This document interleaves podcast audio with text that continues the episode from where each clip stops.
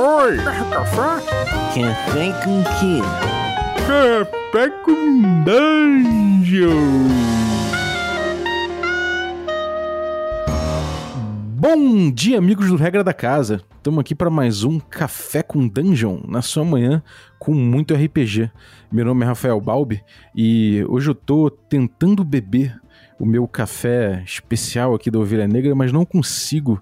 Ele não tá não tá tangenciando essa realidade, tá uma coisa de meio estranha e eu tô aqui com um certo medo do que eu vou precisar passar para conseguir tomar meu café de hoje. A gente vai falar hoje do Ordem Paranormal, Enigma do Medo. Esse projeto bombástico aí que tomou conta da, da internet em 2020. E para falar desse jogo que está em produção, né? É, a gente vai trocar ideia com o Rafael Bastos, que é o produtor aqui da Dumativa, o estúdio que, o estúdio que tá produzindo esse jogo. Bom, mas antes de chamar ele, eu quero lembrar que você pode se tornar um assinante do Café com Dungeon a partir de cinco reais. Você participa de um grupo de Telegram, você recebe conteúdo extra e ainda concorre a sorteios dos nossos parceiros. Então, picpay.me barra Café com Dungeon. Ah, eu queria lembrar das nossas camisas. Você já viu a estampa do Café com Dungeon aí nas redes sociais, né? Já deve ter visto. Então, essa camisa e a camisa do Herói Morto Não Ganha XP, as duas estão em pré-venda, mas essa pré-venda acaba nessa sexta. Então, cara, até sexta você consegue comprar, depois acabou. Você tem aí do tamanho P até o XL, pode dar uma conferida lá na tabela de tamanhos. E, cara, depois de sexta acabou. Então confere lá bit.ly barra rpgswag. O link tá no descritivo do episódio, você pode ir lá conferir e garantir a sua, cara, porque daqui a pouco não tem mais, aí você vai ficar chupando o dedo. então, dá um pulo lá. Vamos lá. Bem-vindo, Rafa. Obrigado aí pelo convite. Prazer estar aqui falando do nosso trabalho. Bom dia, cara. O que, que você está bebendo aí? Tô bebendo um copão d'água aqui, um garrafão de água que eu vou beber durante o dia. Tá corrido, né? tá corrido, tá corrido bastante. Mas é bom, não é ruim, não. É, imagino. Então, cara, é, esse projeto, o Ordem Paranormal Enigma do Medo, isso é um projeto que, enfim, tomou conta da internet, como eu falei, vocês já estão atualmente aí no, no Catarse com com 3 milhões levantados, passou de 3 milhões aí. É um projetaço, né? Como é que, como é, que é a história desse projeto, cara? Como é que vocês se envolveram com esse projeto? Conta pra gente. A gente ouviu o RPG do, do Ordem Paranormal, é, principalmente do Segredo na Floresta, que foi a temporada anterior. Eu não sei o quanto que o, que o Selbit tem noção, acho que, assim, na época eu não sabia, do quão transmídia aquele universo era. E a gente falou, pô, se isso aqui virasse um jogo, ia ser muito legal. Isso foi uns 3, 4 meses, foi antes desses jogos de terror começarem a estourar. E a gente começou a, a internamente pensar nessa ideia do tipo, cara, tá, tá dando uma audiência muito boa, o projeto é legal. É, tem um risco associado muito grande, né? Porque a gente não sabe qual era, qual era o, o, alcance do projeto exatamente. Apesar de ser um projeto muito grande, a gente não sabe quanto que as pessoas estão dispostas a, a apoiar ou a comprar um projeto que, que é de graça. A gente teve esse problema no Lenda também. Muita gente viu o vídeo no, no YouTube e não necessariamente estava disposta a pagar pelo projeto. Porque o, consumo de streaming é geralmente muito orientado a, a coisa gratuita. E a gente foi fermentando essa ideia dentro da gente, nos intervalos do, do, do e do Shield Maiden, que são os projetos que a gente estava trabalhando. E eu tive a oportunidade de falar com o Selbit é, brevemente, é, por causa do Marcos Castro, eles chegaram a gravar algumas coisas juntos, o Marcos me apresentou. E eu tive uma conversa muito boa com ele, assim, fiquei bem surpreso, é um, é um, é um cara novo, ele é, eu tenho 34, ele, é, eu acho que ele é 10 anos mais novo que eu. Mas é de uma inteligência absurda, assim. É um moleque extremamente talentoso, ciente do que ele tá fazendo. E isso era uma coisa que eu sempre valorizei, porque quando a Dumativa pega um projeto para fazer de coautoria, de, de coprodução, a gente não pega projeto de, de uma pessoa que que não é o projeto de vida dela, saca? É, eu tive muita oportunidade de fazer projeto com marca famosa ou com, com, com influenciador, que eu não peguei porque é, não valia a pena. Porque é, é, tem que ser igual a gente fez no Lenda. Tipo, Lenda hoje é um projeto nosso, junto com o Marcos. O Marcos trabalha todo dia com a gente, o Marcos Castro, os Castro Brothers em geral. É, e, e, e, eu senti nele uma puta vontade de fazer. O cara é apaixonado, assim. É um projeto ousado, focado em, em desenvolver mistério, é muito nichado, é o nicho dele, inclusive. E a ideia foi amadurecendo. A gente conversou, ficamos listando mecânicas e referências que a gente podia fazer, desenhamos algumas coisas, programamos algumas coisas, é, identificamos os problemas do projeto, fizemos um planejamento vários cenários. É, deu pra ver, dá, dá pra ver que, que, assim, já tem muita coisa, muito material, né, cara? É, uma pergunta a respeito disso, assim, você falou aí da, do, do, Lenda do Herói, né? Foi o primeiro, pelo, pelo menos para mim, né, o primeiro projeto de vocês que eu entrei em contato. E já tem, você já tem um histórico de jogos aí, né? E você falou que começou a ver o, o Enigma da Floresta. Qual, qual é a história do, do estúdio e como é que vocês chegaram? Vocês já, já tinham contato com RPG? Como é que é essa coisa do RPG para vocês? Eu, particularmente, não. É, só assisto o RPG. É, e RPG, eu geralmente eu não jogo. Mas metade da Dumativa hoje é joga constantemente. A gente até tá com um projeto de, de, de jogar RPG no Twitch com a uma das franquias nossas. Mas é algo de que a gente faz de brincadeira. Faz parte da rotina de boa parte da equipe, o RPG. A campanha do Tormenta foi uma campanha muito legal que a gente viu, de tipo, deu uma estimulada na gente de, de falar, pô, é, o mercado de RPG é muito bom. O próprio RPG do Selbit é, deu uma moral do tipo, cara, é, dá pra gente fazer entretenimento com RPG, com público, é, com produto. Então tá no nosso radar hoje a gente, a gente ter, ir pra um lado também de, de RPG. E a gente gosta muito também de jogo de mesa, jogo de party game. A gente já lançou um jogo com a estrela do Lenda do Herói. Não é um, bem um jogo de RPG, mas é um jogo que tá, tá indo por um caminho de, de tipo, pô, a gente quer ir para esse mercado também, a gente quer fazer coisas para esse. E é legal pra caramba, assim, é absurdo. Acho que o Jovem Nerd tá pra lançar uma campanha também do RPG deles. RPG tá entrando em voga, tá ficando muito. tá, tá ganhando exposição, né? Eu acho muito fascinante, assim. Eu acho que é, é, era pouco acessível, é, não pela dificuldade, porque eu não acho que seja, não sejam sistemas difíceis, mas é, é porque é um, entre, um entretenimento que te pede muita dedicação. E eu acho que hoje as pessoas estão com, com, com, com, mais vontade de se dedicar ao entretenimento dessa forma eu vejo esse movimento já há algum tempo por causa dos RPGs. É, de jogos que não eram para ter RPG, tipo o RPG do GTA. Se você olhar, não é bem um RPG como. como um de mesa, né? De, é o de mesa. Mas é. Mas você tem ali o elemento, saca? Você tem ali a matéria. O roleplay, né? Então eu acho que esse, esse movimento do RPG, é, é, de popularizar ele, alguns sistemas mais complexos, outros mais simples, um mais focado em atuação, outros mais focado em realmente você fazer uma coisa mais personalista. Tá se mostrando um, um puta mercado, é uma coisa assim que eu particularmente por sempre ver o RPG com uma certa distância de tipo, eu acho muito legal, mas eu não, não me dedicaria tanto tempo para jogar. É, mas eu gosto de assistir muito, eu adoro assistir RPG. É, e tá, e até no, no, no, meio mesmo tá começando a surgir essa percepção de que nem todo mundo tem esse tempo, então você vê muito produto aí que já tá pensando também como party game em termos de RPG. é, não, mas eu acho que é um, é um posicionamento legal. Eu acho que a galera que deve que vê isso com mais. Mais hardcore, né? É, o mais hardcore, ele, ele pode até ter uma resistência, porque eu acho que todo mundo tem quando você gosta fica mainstream. Ainda mais se é uma coisa que não é mainstream. Mas eu acho isso muito Sim. bom, cara, porque isso, isso, isso é quebra o gênero, isso quebra o formato em vários subformatos. Você, você tem a ascensão do tabletop, você tem o Critical Role lá fora, o próprio Selbit, que puta, fez um serviço. Eu acho que ele fez um puta serviço pro RPG. É, essa é a maior campanha que já, que já aconteceu ligada a RPG aqui no Brasil, sem sombra de dúvidas, né? Agora, é, cara, desculpa cortar. Eu sei o que, você ia falar. Não, não, eu só ia concluir só, não, que, que, tipo, esse movimento todo mostra o potencial de coisas que, tipo, há cinco anos atrás você não via. Exato. Agora, é, você chegou e, e, pegou logo de cara um material bruto muito extenso, né? Que são duas campanhas praticamente aí do, do Cell Beat. Na verdade, uma campanha maior e duas aventuras que ele jogou online com, com a galera. Horas e horas de footage, né?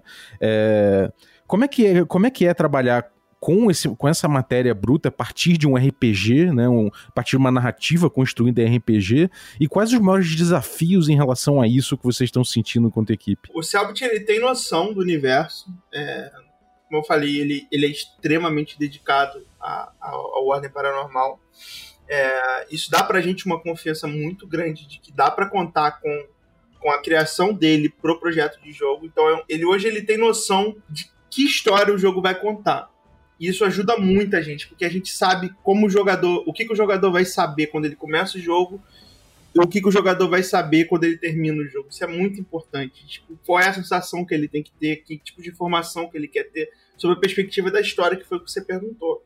É, e tem o meio. O meio a gente faz com ele, a gente, a gente cria, mas tá, o universo do Ordem Paranormal tá muito bem escrito. Então tá muito bem amarrado. A gente vai ter um jogo que vai ser canônico. É, tem uma pegada diferente do RPG. Tá dentro do mesmo universo, tá entrelaçado com os acontecimentos que estão se desdobrando durante o RPG. E eu acho que o desafio maior é a gente colocar a quantidade de informação que a gente precisa dentro de um jogo sem que fique um jogo de texto sem que fique um jogo textual. Que videogame geralmente tem uma história contada muito rápida. Tem muito tempo de gameplay, você contar o tempo de cutscene, geralmente é muito pouco. Tirando o jogo do Kojima lá, que tem horas e horas de cutscene, geralmente você tem pouco tempo, né? Você tem texto, às vezes o cara passa. É... Então, é, é, o desafio maior hoje é a gente engajar nesse aspecto narrativo, que é extremamente importante para a franquia. É, fazer com que isso seja acessível para um público que não conhece Ordem Paranormal, porque a gente vai jogar esse jogo fora, vender esse jogo fora do Brasil, vai vender esse jogo em inglês, vai vender esse jogo para um público que só quer jogar videogame, que não quer saber de RPG, vai jogar para o público que não, que não gosta do Selbit ou que não gosta de ver o RPG dele. A gente vai vender esse jogo para todo mundo. Então, é, ao mesmo tempo que a gente tem que ser leal à, à propriedade intelectual, àquele universo, a gente, e, e fazer parte dele, ao mesmo tempo a gente tem que tem que ser uma coisa standalone, tem que ser uma coisa que funcione sozinha, é, que faça tenha início, meio e fim dentro da, da, do próprio produto. Então acho que isso é muito difícil de fazer, é, porque o caminho mais fácil seria fazer fanservice, assim, que vai ter lá, é, mas o difícil é a gente sair. Então o Selbit hoje ele traz uma série de vantagens pra gente de conhecimento da própria franquia. Ele sabe o que ele está fazendo. Isso é bem impressionante, inclusive. É, você ter uma quantidade de, de informação bruta para a gente poder trabalhar, de coisas pequenas que a gente pode encaixar no jogo que uma pessoa que conhece vai saber que está ali. Acho que o maior desafio do espectro narrativo é esse, é deixar o jogo acessível para todo mundo, ao mesmo tempo que a gente vai precisar respeitar esse compromisso de contar uma história dentro do universo da Ordem Paranormal. Agora você falou da comunidade, né, de fanservice. É, de fato, eu, eu, eu, eu acho que eu posso chutar que é um desafio também você. É, não estou falando necessariamente ruim, né? Estou falando, inclusive, imagino que seja bom isso. Você tem uma comunidade engajada muito grande. Eles têm um Discord oficial que, se você a galera entrar lá, tem gente discutindo o lore o tempo todo, tem gente imaginando coisas, tem gente criando coisa em cima. Tem até uma wiki, né, própria do universo do Ordem Paranormal. A galera toda que viu o, a, as duas temporadas aí, o Ordem Paranormal e o Segredo na Floresta. Como é que é lidar com essa, com toda essa criatividade em torno do projeto que o Selbit criou? É, vocês dialogam muito? É uma coisa que tem que de vez em quando dar uma bloqueada, blindar a equipe ou deixar vazar mesmo? Como é que é essa relação? É, a gente não, não tá produzindo ainda material suficiente para virar spoiler. Eu acho que todo material que a gente spoilável do, do jogo tá vindo do Selbit e ele é muito cuidadoso com isso. Mas a comunidade é, é uma parada que, que dá vida, cara. Eu acho que assim, é, eu falo pela experiência que eu tive anterior com Lenda. A gente tem um canal do Discord, tem mais ou menos 5 mil, 6 mil pessoas. Não é igual ao do Selbit, que tem 60 mil. Mas você vê a necessidade da, do público de envolvimento com não só com o produto que você está fazendo, mas com o universo que você está criando. Isso vai muito de encontro quando eu abri a Dumativa, uma das primeiras coisas que eu, que eu quis fazer era, eu não queria só fazer jogo, eu queria fazer parte do imaginário das pessoas. Eu queria ter coisas que fizessem parte do imaginário, da cultura popular deles. É quase que um folclore. E quando você pega essas franquias que têm um peso cultural forte, é, que o Lenda a gente acabou criando, que o Ordem a gente vai pegar pronto, é, isso vai muito de encontro que, ao DNA da Dumativa de querer fazer isso, entendeu? De querer fazer material para incentivar esse folclore. É, isso ajuda pra caramba, cara, porque a comunidade do Ordem Paranormal é um doce, é um doce. Eles são, eles abraçaram a gente de um jeito absurdo. É, é, eles mandam fanart do jogo, fizeram cover de música, é, acompanham a gente, é, apoiaram o, jogo. A gente bateu 3 milhões, isso é surreal. Massivamente, né? Massivamente, é. Então eles são. faz parte do folclore deles hoje, essas coisas. A gente tem um do Lenda também, então a comunidade puta, muito boa. A gente tem um canal só pra teoria da conspiração, que a gente fica olhando os caras que criam é, as histórias para depois do jogo, para antes do jogo, coisas que a gente deixou no jogo aberto, eles tentam amarrar. É, a Wiki do Lenda tem muita teoria também. A Wiki do Ordem tá gigante, tá cheio de material, porque também é um puta fonte de material RPG. É, eu acho que a gente teve muita sorte aqui no Brasil de conseguir trabalhar é, dentro desse tipo de nicho. É, porque eu vejo pouco, eu acho que eu vejo pouco, pelo menos na parte de jogo, o desenvolvedor brasileiro preocupado com cultura popular. É, eu sou, sou fãzaço de cultura pop, cara. Eu acho que, puta, Anitta, Beatles, qualquer década, assim, eu gosto de ouvir o que todo mundo tá ouvindo. Uhum. É, porque eu acho que isso reflete muito o que, que a gente é naquele tempo. E eu acho. Zeitgeist, né? é, mais ou menos. É, então eu acho, eu gosto desse movimento. Eu gosto de ver as pessoas se envolvendo nesse ponto de tornar aquela obra, aquele, aquela história ou aquela cultura ou aquela música parte da vida delas. Então, quando o cara decide fazer uma fanart do Lenda ou do Ordem Paranormal, de alguma coisa, algum personagem que a gente criou, de alguma música que a gente fez, e eu vejo eles fazendo isso espontaneamente, é, isso me lembra a minha infância, que eu comecei a tocar piano ouvindo Zelda. Eu fui só estudar música clássica depois. Então, assim, a trilha do Zelda eu sei tocar de cabo a rabo.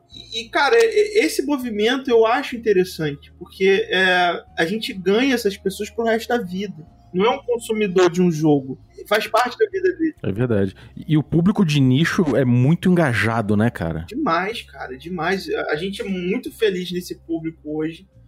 É, foi uma decisão que a gente tomou muito arriscada de focar no Brasil, porque não era uma coisa. É, eu ouvi durante anos isso, que a gente ia acabar, que a gente ia falir, que não era mercado. Mas eram as pessoas que estavam em volta da gente. Né? A gente viveu no Brasil, a gente só conversa com brasileiro, a gente só sabe. Sabe, eu não sei o que um americano pensa, eu não sei o que um inglês pensa, é um japonês pensa. Isso para mim era sempre muito contra-intuitivo. Então essa, esse, esse ir pro lado do tipo fazer coisas pro Brasil e a gente exporta depois, a gente adapta e exporta. É, o Brasil é um mega mercado, né, cara? Tipo, quem tá lá fora quer entrar aqui, sacou? Então, tipo, se a gente não explora o nosso mercado, quer explorar lá antes, eu acho que não tem nem muito porquê, né? Eu acho que esse lance de mercado hoje tá muito evidente, mas na época do Lenda não tava. Hoje no Ordem é, é bateu o martelo. Falou assim: é, beleza, o brasileiro quer. Ele quer jogo brasileiro também. É, é, a gente, eu acho que a gente bateu esse martelo. No Lenda a gente criou essa dúvida. O que, que, é essa experiência que você falou, que você citou, que você quer passar né, com o jogo? É, como é que foi construída para você? Como é que chegou até você? E como é que você trabalhou? Né? A mesma experiência que veio do Selbit, do material do Selbit, é a mesma que você vai passar? Tem alguma modificação que você fez? E qual é essa experiência? A gente tá bem alinhado com ele nesse ponto. Eu acho que, como eu falei, é um cara que se preparou para fazer isso. Ele se preparou pro Ordem, para expandir o Ordem. É, jogou muito videogame, isso é muito importante pra gente. Então ele tem muito input de jogo, de tipo, que, ele, o que, que ele vê no jogo, é, porque ele não só streama RPG, ele também ainda joga jogos de, de, de, de computador, Playstation, console, não sei qual, qual, qual é a plataforma que ele joga, me parece que é PC. Mas ele tem muito input é, é, técnico eu acho que ele não tem um input tão técnico quanto a gente tem é, de operação, de como, como se faz aquilo. Mas sobre a perspectiva mais importante que eu acho que é do videogame, que é tipo, o que, que me diverte naquilo, é, que é subjetivo, mas ao mesmo tempo é uma coisa que a gente tem que aprender a reproduzir. Ele dá muito input nesse ponto e, e a gente está muito alinhado, porque a gente sabe também o que, que a gente espera do jogo, o que, que a gente quer fazer. É, e a gente não teve problemas, conflitos é, criativos nesse ponto. É, o que ele quer fazer é o que a gente quer fazer. Foi um casamento. É, é, cara, a gente deu muita sorte, assim, porque a gente olhou para a franquia, entendeu o que ele quer fazer Entendeu? Foi a mesma coisa com Lenda, que a gente viu o vídeo e falou, cara, se isso aqui funcionar no videogame de verdade, isso vai ficar muito bom. Qual é essa experiência? O que que, o que, que você fechou e falou, equipe, é isso aqui? Qual é a experiência que, você, que, que esse jogo vai passar? É, dentro do ambiente de medo, é, que tá no nome do jogo, a gente quer dar uma sensação de que você não tá seguro no jogo o tempo inteiro. Mas o que a gente quer que o jogador sinta é ele se sentir orgulhoso de, de descobrir, desvendar os mistérios. A gente quer dar para ele é, pedaços sem segurar na mão dele é, e distribuir informações que se ele juntar, independente da ordem, da onde que ele for, é, ou quanto tempo ele leve, que ele tem instrumentos para sozinho chegar a conclusões e deduções e criar teses e, e progredir dentro do jogo. Não só na perspectiva de de gameplay, de você passar adiante, mas de você entender o que está sendo, é o que está acontecendo. É, então a gente quer que o jogador se sinta na pele de um detetive mesmo, de olhar para os fatos e para as coisas e, e, e, descobrir o que, que, ele pode fazer. Então a gente tem uma mecânica de, de, de, usar item que mistura item, que você pode passar sem misturar o item, mas se você misturar, você, você consegue fazer é, progredir, você pode, pode avançar muito rápido se você pegar informação de cara, o que provavelmente a gente vai dificultar o máximo possível. Mas pega um cara muito sagaz que consegue juntar um ponto com o outro, ele já consegue ir. É, a gente vai trabalhar muito com a sensação de descoberta, de coisas que você pode fazer que a gente não vai ter tutorial. É, vai ser tudo intuitivo. E a gente quer essa sensação pro cara. Só que ele vai estar num ambiente hostil, um ambiente de que ele não, a luz é limitada, é, vai ter barulho o tempo inteiro, é, tem monstro em volta, o monstro pode vir de vários lugares diferentes. É, não é um jogo de combate, você pode combater, você pode é, é, é, adiar a, a, a, o encontro com o inimigo, mas ele acontecendo não é uma coisa recomendada que você procure o combate. Então você tá. Ao mesmo tempo que você tem que parar para pensar, você tem que olhar em volta. Então a gente tá. A, a parte musical da Dumativa ela é muito forte. A gente tem equipe fixa de música, estúdio próprio. E a gente está estudando muito a sensação de medo por isso, por, por limitar ou a visão ou, ou dar a, a, a audição da pessoa. É, porque você tem medo do que você não conhece, que você não está vendo. Então, a gente quer explorar muito isso. A gente quer que você se sinta empoderada no sentido de eu sou um investigador, mas ao mesmo tempo que você se sinta coagido no sentido de que é, eu tenho que pensar no que eu tenho que fazer e em como ficar vivo nesse ambiente hostil. Então essa é a sensação que a gente, desde o início, a gente propôs pro Selbit. E ele falou, é isso que eu quero, é isso que eu quero fazer. Casou.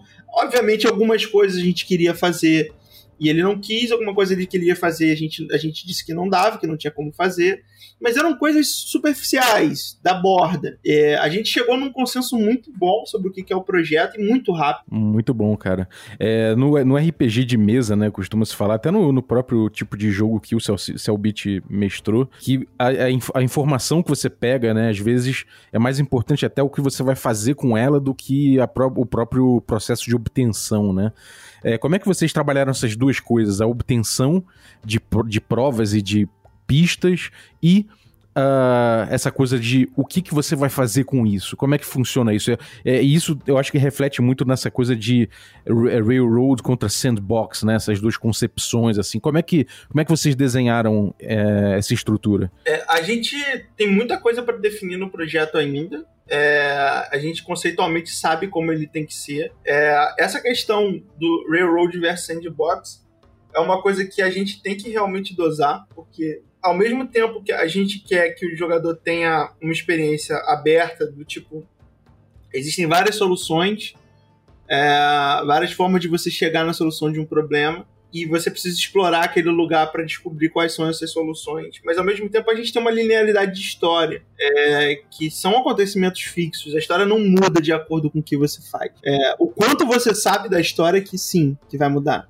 Às vezes uma pessoa que investiga mais vai saber mais daquela história do que uma pessoa que simplesmente foi para um caminho só e, não, não, não, viu todos os ângulos daquela situação. O desafio é muito a descoberta, né? É, é. Acho que a gente vai, vai deixar muito pista aberta do tipo, o que está acontecendo para você é, engajar o jogador a, a, a descobrir. É, eu acho que isso. Muitas dessas coisas ainda, ainda vão ser definidas. Eu acho que a gente ainda tem um consenso para chegar sobre qual vai ser a proporção dessas coisas. Tá cedo ainda para dizer exatamente como vai ser nesse aspecto. Acho que a gente tem muito teste para fazer. Porque a primeira coisa que o jogo tem que ser divertido. Então, se qualquer uma dessas coisas atrapalharem a diversão do jogo, a gente tem que melhorar elas ou a gente tem que refazer esse sistema. É, um, é uma progressão, assim. Oficialmente, o projeto começa em janeiro. O que a gente está fazendo hoje por Paranormal é, é estudos técnicos, porque o sistema de iluminação é muito complexo. É, o sistema de barulho é muito complexo e a gente está usando mistura de 2D com 3D e, e, e, o 2D não é um objeto que, que recebe luz do mesmo jeito que o objeto 3D e a gente quer que receba. A gente está vendo que não tem isso no mercado, a gente vai ter que criar. É, então tem uma série de requisitos técnicos que agora é o que a gente está vendo. Então essa parte específica a gente tem uma ideia, mas a gente ainda não tem 100% de certeza em qual proporção a gente vai usar cada temperinho desse. Uhum, maneiro. E qual é o enredo, cara? Pra, pra quem não conhece, qual é o enredo que você pegou, que veio aí das, das campanhas, da campanha do Cellbit no, na Twitch? E qual o enredo inicial, esse pontapé de roteiro, assim, que vocês têm pro, para trabalhar no jogo? Olha, eu, eu, não posso dizer qual é exatamente. Porque, é spoiler.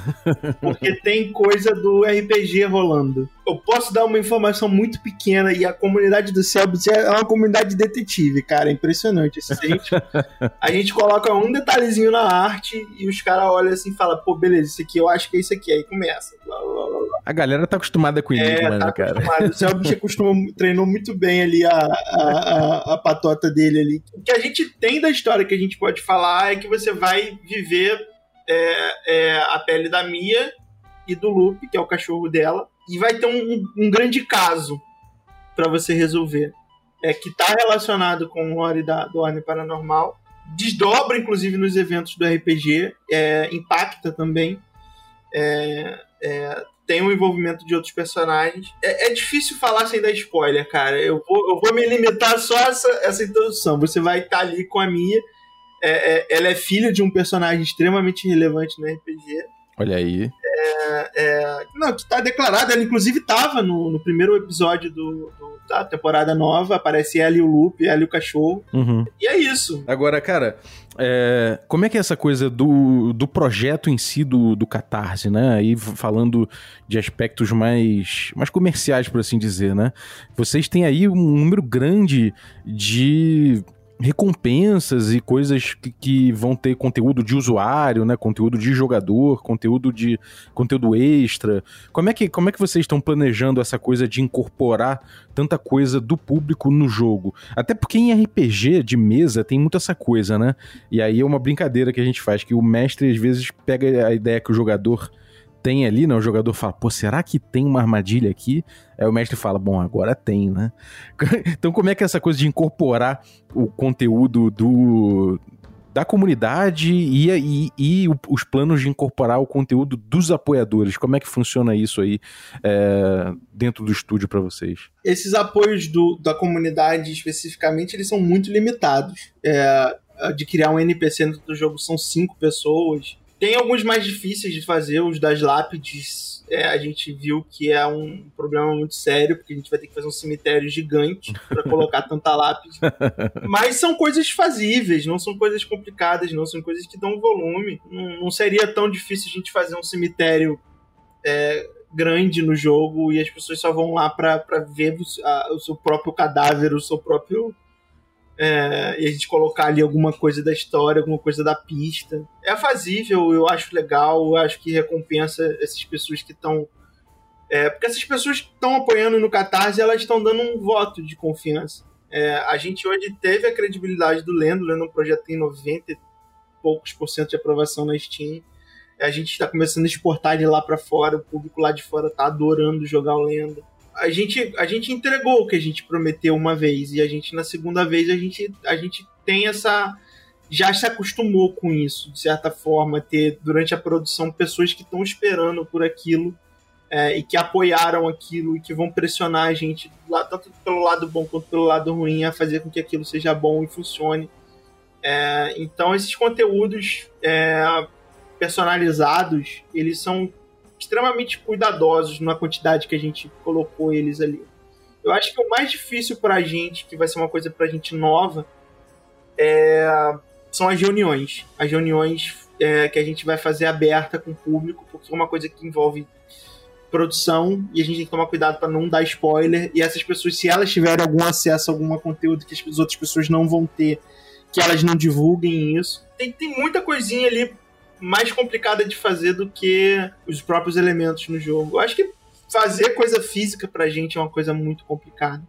É, moletom, camisa, pôster, a gente não é uma empresa disso, a gente tem uma empresa que faz isso, que é a loja. É um custo grande, né? Acaba que daqueles 3 milhões ali, a gente tem é, imposto, a gente, quando a gente vê, é, um pouco mais que a metade que a gente, na verdade, tem. É, essas coisas físicas realmente são, dentro de um projeto de, de financiamento aí, leva muita coisa mesmo. E, e, prazos, né, controle de prazos, essas coisas assim, é, é onde, é onde costuma dar mais dor de cabeça. No, no RPG, que é um mercado que utiliza muito financiamento coletivo, assim, a gente vê, a gente vê isso. O videogame também, né, inclusive, usa bastante financiamento coletivo. Agora, essa coisa das teorias aí, cara, vocês vão, vocês vão aproveitar a teoria da galera? Olha, a gente geralmente não aproveita aproveita. O que acontece é. Porque quando as, quando as pessoas têm informação suficiente para gerar uma teoria, a gente já tem a história pronta e a gente já deu os insumos. Então, geralmente, quando, quando o jogador tem informação suficiente para teorizar, é, 99% dos casos, é, a gente já tem a conclusão daqueles fatos ali, daquelas coisas. Porque quando a gente faz uma história para o jogo, a gente não só faz a história em game, a gente faz a história antes do jogo acontecer, depois do jogo que acontece e no universo que compõe o jogo. É, que a gente chama de história contextual. Então a gente sabe o que vai acontecer. O que acontece é que às vezes tem um cara que acerta muito na mosca. Tem cara na comunidade que acertou o roteiro do, do terceiro jogo do Lenda, cara. A gente não fez nem começou a fazer o segundo. O cara só acertou, ele escreveu, a gente tomou um sujo, a gente falou, cara, alguém vazou. Não é possível, alguém. Aí a gente foi chegar o cara, o cara, puta, moleque novinho. Não tinha por que vazar, saca? Não tinha como a gente ter vazado aquilo. E o moleque acertou. Mas é tanta coisa que não tem como eles saberem, sabe? A quantidade de, de teoria diferente e de suposição diferente é, dá a gente uma certa tranquilidade de que eles não estão nem perto de saber o que vai acontecer. Maneiro. E duas coisinhas antes da gente terminar. Primeira, como é que é a direção de arte dessa coisa toda? Porque já tinha, né? O, se você olhar ali no, na Twitch, já tinha uh, um visual mais ou menos pro, feito ali pro jogo. Tinha, a arte, inclusive, era muito boa na Twitch. Talvez a campanha de RPG, uma das que eu vi que que tem mais que tem mais essa parte desenvolvida. Como é que foi a direção de arte, trabalhar essa estética, as soluções que vocês que vocês estão chegando, as influências, como é que foi isso aí? É, a gente tá em uma mídia completamente diferente. Você viu que a personagem principal é em pixel art. Eu acho que a direção de arte do jogo quem tá fazendo é a Carolina Sá, é, que trabalhou no Lenda também. É extremamente talentosa, carismática no desenho dela. É, a gente fez esse design junto com o Selbit, a gente mandou versões de cabelo, de personagem. É, o Selbit tem muito bem definido os personagens como eles, como eles são, é, do tipo como eles se vestem, quão limpo eles estão, como é que eles são de personalidade, como é que eles são de roupa, de cabelo. Ele dá muita informação pra gente. É, e, e, o que a gente faz é compor isso é, dentro de uma estética, que no caso do jogo é um pixel art com 3D low poly, é, que é diferente do RPG é, que, que, ele faz no, no Twitch. É, e aí a, a, artista ela, ela tem que pegar isso e juntar com elementos de game design, com elementos da música. A gente tem, a gente tem uma equipe muito multidisciplinar. Então, apesar da, da arte ser feita na direção de uma pessoa, ela tem obrigação de saber é, como as outras pessoas vão trabalhar, o que, que as outras pessoas estão querendo fazer para que ela consiga fazer uma certa integração. É, do tipo, é, eu estou num, por exemplo, num, num hospital é, e esse hospital, a, a, a, a estrutura física dele é, é, é, é metálica. Isso faz com que o som olhe para essa informação de um jeito diferente. Porque o som ele, ele reverbera de jeito diferente, a música pode ser composta de jeito diferente, é, os inimigos vão estar feitos, a narrativa vai estar feita de um jeito diferente. Então, essa direção é, de arte, de design da Domativa, ela recebe muito input também das outras pessoas da equipe. O Selbit ele dá uma direção criativa no sentido de que o projeto precisa ser isso, os personagens são assim, mas não quer dizer que esteja talhado em pedra. A gente precisa ajustar, porque às vezes ele pode falar: ah, o personagem vai ter uma capa. Fazer uma capa em pixel art dá muito trabalho desnecessário, não precisa ter. Se tivesse em 3D e tal, beleza, tem física. É, então, assim, é, algumas coisas que são colocadas como input de personagem a gente tira, tipo ruído de sujeira. É, é, nem sempre dá para você colocar do mesmo jeito que você coloca numa arte em HD. É, é, mas dá um certo carisma ali do personagem pixel art que, que o 3D não dá. Eu acho que todos os personagens em 3D só funcionam se forem bichinhos ou se forem animes é, ou mega realistas. O meio termo fica, fica jocoso, fica muito boneco, sabe? Parece. É, você vê os jogos do Pokémon, os personagens principais eles são meio bonequinhos, sabe? É muito difícil você chegar num 3D. E a gente fazer isso num jogo de medo ia ficar meio jocoso.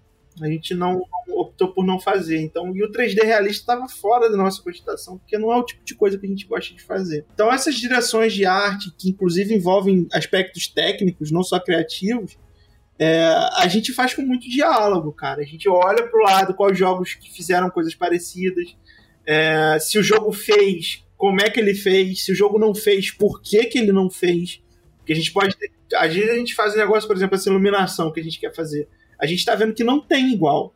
Aí a pergunta é: ou a gente está inovando, o que é muito difícil, ou não foi feito porque tem um motivo técnico do tipo, cara, isso é impossível de ser feito, é muito difícil de fazer. Então a gente tem que fazer essas perguntas, entendeu? É, isso em todas as áreas, tá? Não é só, não é só direção de arte, é, de design, não. É, a quantidade de frames de animação que o personagem vai ter, a quantidade de, de.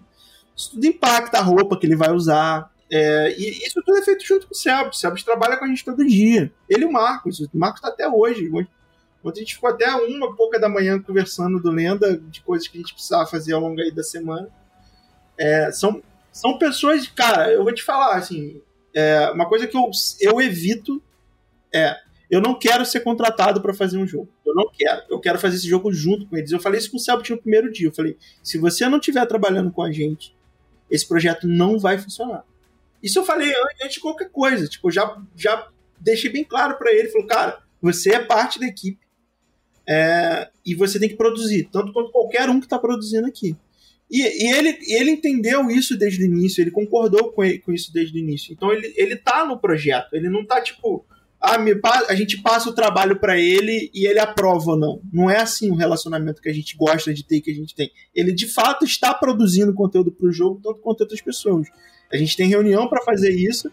Obviamente, ele não está na escala que a gente está, porque a gente faz isso em nível de produzir asset, ele não produz asset. Animar bracinho por bracinho, animar cadeira por cadeira, fazer cadeira por cadeira, fazer música por música, nota por nota. É, porque tem pessoas técnicas para fazer isso, mas ele está todo dia ativamente participando do projeto. É, é, e se for diferente, não vai dar certo, cara. A gente já falou, tipo, é, é, a gente, quando entra num projeto, é para o projeto ser nosso. Hoje, o Ordem Paranormal Enigma do Medo, é, a gente recebe não só a, a, a, o custo da campanha, mas o percentual de, de, de, lucro do projeto. A gente entrou de parceiro mesmo. Então, a relação que a gente tem com ele é, é de tipo, cara, se você ou a gente não se dedicar, não vai ter. A gente vai jogar, vai jogar o dinheiro do público fora. E ele é muito compromissado com o público dele muito compromissado. Inclusive, assim, a galera fica brincando, ah, ele vai tirar dinheiro vai pro Paraguai. Teve uma piada, né? Que falaram que ele. Cara, assim, não tem dinheiro para ele ali. Não tem. Não tem. Ele tá desde o início do projeto falar tudo que o projeto arrecadar vai ser para fazer o jogo, vai ser para pagar as pessoas que estão trabalhando no jogo. É, maneiro. Ele não tá tirando dinheiro ali. E ele não fala isso. Eu tenho vontade, às vezes, de falar isso publicamente ali no Twitter. Porque eu acho que as pessoas, ainda mais pessoas muito novas, elas se deslumbram muito com o valor. 3 milhões, o cara vai pegar um iate, né? É, vai, vai pegar, vai pegar 500 mil. Não vai. É, é, esses projetos a galera, a galera se ilude um pouco, mas realmente é muita coisa, muita coisa para pagar, muita licença, é muita coisa, né, cara? É manter é complicado, cara. A gente quer fazer um negócio legal, a gente quer fazer um negócio que as pessoas vão, vão, vão se sentir orgulho, saca? E isso custa, isso custa tempo, isso custa dinheiro, e ele tá ciente disso, ele tá é, é, engajado de fazer isso dar certo. Eu, eu, mas eu acho legal o relacionamento que ele tem. É que eu, a, a Dumativa ela não é uma empresa de influenciador. A gente não tem pessoas famosas dentro da empresa. A gente tem uma certa notoriedade no mercado de jogo, mas assim, tem, é uma diferença muito grande do que o Marcos e ele são. O Marcos e ele tem 6 milhões de seguidores, 5 milhões de seguidores. É absurdo. Então eu, eu, aprendo muito com eles também sobre posicionamento. Assim, o que eu aprendi no Brasil é o brasileiro gosta de artista. É verdade. Ele, ele, ele não paga ele não paga 5 reais pra, pra, pra comprar um CD, mas paga 250 pra assistir um show. então, é, o brasileiro ele tem essa, essa peculiaridade. A gente está aprendendo a lidar com isso e está participando mais com o público. É, e aí, nesse aspecto de, de, de, de jogo, tem isso. Ele, eles estão, tanto ele quanto o Marco. O Marcos, você tem uma ideia, até hoje nunca pegou dinheiro do Lembro. É, isso é, isso, é, isso é amor pelo projeto, né, cara? O cara botou o projeto ali e tá, tá vendo ele crescer, tá tocando ele, tá fazendo. É, isso é maneiro. A primeira coisa que eu falei com os dois foi: vai ser o projeto de vida da Dumativo. Uhum. Maneiro. Então, pra, ser, pra gente ter esse, dar esse salto de tipo, a gente vai pegar esse projeto e vai transformar no projeto de vida nosso, vai ser nossa empresa, nossa carreira vai ser em cima desses projetos. Eu preciso ter a certeza que é o projeto de vida de vocês. Então, enquanto eu não tive certeza com nenhum dos dois, a gente não pegou o projeto. Mas, cara, foi muito rápido. Os caras realmente gostam muito daquilo. Eles estão dispostos a, tipo, a, a, a, a não crescer financeiramente é, a vida profissional deles, a vida pessoal deles, para investir na obra deles. Então, que acaba sendo a nossa obra também, porque a gente cria tudo que está ali sendo visto. É, então a gente tem que ter certeza, porque é o tipo de projeto que a gente quer fazer da nossa vida também. Por isso que teve muito. Cara, eu tive projeto de, de pessoas extremamente famosas, mais famosas que o Selbit e o Marcos, é, que eu não peguei porque o cara só queria fazer um jogo e, e tipo, toma aí o dinheiro e faz. É, isso para a gente não servia, porque não é onde a gente quer se posicionar no mercado. Entendeu? Então, é, é, esses dois, eu tenho muita admiração por eles. É, o Marcos já conheço há mais tempo, acabei virando amigo dele. É, o Selbit é mais recente, a gente conhece há pouco tempo. Mas eu tenho uma admiração muito grande por ele. Primeiro, pela idade, é muito difícil fazer o que ele está fazendo sendo tão novo, ter a, o discernimento que ele tem sendo tão novo. Isso mostra bastante inteligência. E qualquer ativo intelectual é, de pessoa que, que traga inteligência para o teu projeto, seja ela diretamente na tua produção ou não, é muito bom. Então a gente aprende muito com, com, com eles e com o Marcos. O Marcos é um cara também, puta, sabe o que está fazendo, sabe onde quer chegar, é, é, é, são pessoas brilhantes, assim. É, e, cara, não tão, não tão. Eu fico, eu vejo às vezes é que tem gente que é injusta, né? Que, que, que olha aquilo e quer agredir a pessoa. Então, às vezes eu leio algumas coisas, eu, eu me dou por dentro, assim, de falar, Pô, não é isso. O cara não tá, não tá. Ele não tá ganhando dinheiro ali, saca? Ele tá investindo nos artistas do Brasil a produzirem coisas pro Brasil, saca? É, é, se ele ganhar dinheiro, ele vai ganhar na venda, lá daqui a dois anos, três anos. Agora, cara, e pro futuro, né? Você já tá financiado, já tá tudo certo, vai rolar.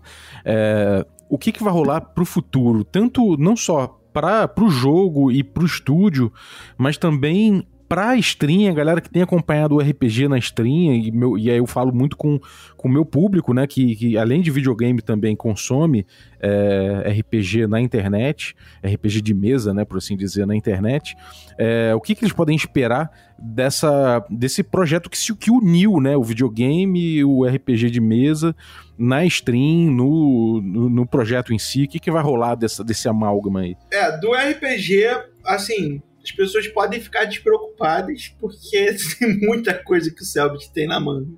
Eu acho que do Ordem Paranormal como um todo, a parte de jogo a gente imagina que cresça bastante, a gente vai, vai ser um braço para produzir isso enquanto ele achar que seja interessante.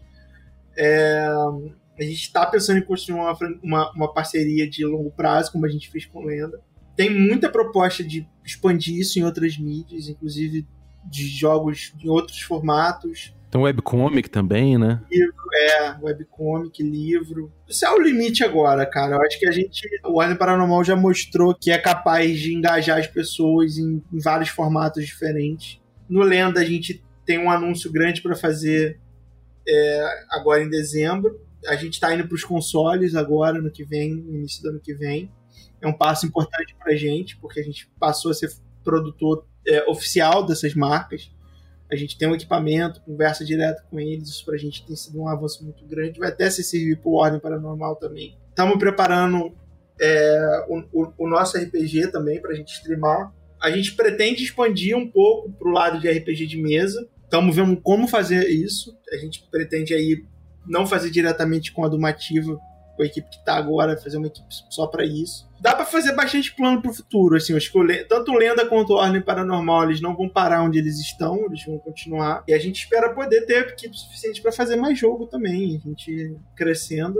O do Ordem eu tenho muito medo, assim, assim 100% do dinheiro vai ser gasto no jogo e a gente não tem condição de botar isso em outro lugar, porque é, tem muita coisa em jogo Entendeu? Para cada pessoa que tem apoiando, tem três achando que vai dar errado, que não estão ali, que só estão esperando. Eu aprendi isso no Lenda. Que quando eu lancei o Lenda, é, a primeira coisa que as pessoas falaram é: eu não achei que fosse dar certo, eu não achei que fosse funcionar, eu não achei que fosse ficar engraçado, eu odeio o Marcos Castro, eu odeio o YouTube, eu odeio não sei o que. As pessoas começaram a comprar. Sempre tem, né? Sempre tem os negativos, né, cara? Essa galera aí que. Você tem uma ideia de proporção, hoje a comunidade de jogador do Lenda do Herói, de, de que comprou o Lenda e de que comprou o Ordem Paranormal, o Ordem Paranormal é 20% da comunidade do Lenda. É que a do Ordem Paranormal ela, ela é muito reverberante. Ela é muito, mas a comunidade do Lenda é muito grande, cara. A gente, a gente tem. É, só no Brasil é, a gente vai chegar a 70 mil cópias vendidas. Do, do Ordem Paranormal foram 23 mil. É, então, fora pirataria, né? Que pirataria é pelo menos o dobro. Então a gente tem uma comunidade de jogador razoavelmente grande para uma empresa tão pequena é, e, e, e, focada no Brasil. Então são dois projetos que a gente, que a gente vai levar para o resto da vida. A gente quer fazer o Warner Paranormal 2, 3, 4, 5, Lenda 2, 3, 4 é, e, e, fazer as franquias que a gente conseguir fazer e fazer parte do imaginário. O futuro pra gente é esse. A gente tem projeto de música, do Mativa é muito disciplinar, então a gente tem projeto musical para sair, banda, banda de música mesmo, que a gente vai votar. A gente botou a trilha no Spotify recentemente, tá muito legal de ver que as pessoas estão escutando. É, então a gente quer usar os talentos que a gente tem interno para ficar produzindo conteúdo. Agora, a partir de, de, de desse mês, toda quinta-feira a gente vai fazer live no Twitch é, de desenvolvimento, ficar tirando dúvida de quem está começando a fazer jogo. A gente vai, a gente vai trabalhar ao vivo, para as pessoas verem como é que é o esforço que precisa estudar, porque muita gente quer entrar nesse mercado também, como produtor, não só como consumidor. Então, o futuro para a gente é esse. A gente quer se posicionar desse jeito. A gente quer estar tá mais próximo do público possível e, ao mesmo tempo, operando essas franquias grandes e expandindo elas para outros formatos. Maneiro, cara. Parabéns pelo projeto, parabéns pela, pela coragem, né, cara? Um, negócio desse tamanho aí, realmente. E o material. É, depois que passa, fica mais rápido, mais fácil. É, imagino. Até, até o dia da campanha a gente tava com muito medo. Maneiro. Então, cara, é isso aí. Parabéns para você, parabéns pro Cellbit também. Cara, o pro, projeto de vocês é foda. E, cara, aqui falando como como produtor de conteúdo do ramo de RPG de mesa, cara, isso é, é assim, é a, influência do material de vocês é, é estrondosa, é, é, bastante coisa, chega, chega muito, a galera, a galera fala bastante, então, pô, obrigado aí por, inclusive, expandirem o mercado. Valeuzaço. Cara, algum recado final, alguma coisa? Um, um abraço, um, um chevette à venda? é, o chevette eu não vou vender, não. Só convidar o pessoal para entrar no nosso Discord, seguir a gente em rede social, a gente é muito solícito, o Discord nosso principalmente, a gente fica lá o dia inteiro. A gente trabalha no Discord, né? a gente deixa nosso canal de voz ligado. É... Quem tiver dúvida, quiser entrar em contato, acompanhar a gente, no, no, no nosso Twitter é tudo arroba Dumativa, todas as redes sociais. E no nosso Twitter tem um link do Discord também, é, para quem tiver interesse de entrar. É sempre bem-vindo. E é isso. Joguem videogame, joguem jogos brasileiros, porque tem muita gente boa aí no mercado. Fechou. Então é isso, gente. Muito obrigado você que ficou ouvindo a gente até agora. Valeu mesmo pela tua audiência. E eu queria agradecer também os nossos assinantes, a galera que torna possível essa aventura. Então, muito obrigado aos nossos assinantes aí, Café Expresso. Né, eu posso falar aí o Walter Licínio Souto, muito obrigado, cara. É, muito obrigado também para os nossos assinantes Café com Creme, e aí eu vou agradecer o Vitor Antoniassi, muito obrigado, cara. E eu vou agradecer também os nossos assinantes Café Gourmet. Então, muito obrigado, Ricardo Mate, Adriel Lucas, Bruno Cobb, Diego Sextito, Rafael Cruz, Abílio Júnior, Rei Galvão, François Araújo, Thiago Lima Barbosa, Rafael Caetano Mingorance, o Rafa Garotti, Guilherme Nojosa, Pedro Cocoli, Erasmo Barros, Matheus Hamilton de Souza, Daniel Melo, Jean Paz, Patri, Pati Brito, Denis Lima e Rodrigo de Lima Gonzalez. Galera, muitíssimo obrigado, um abraço e até a próxima.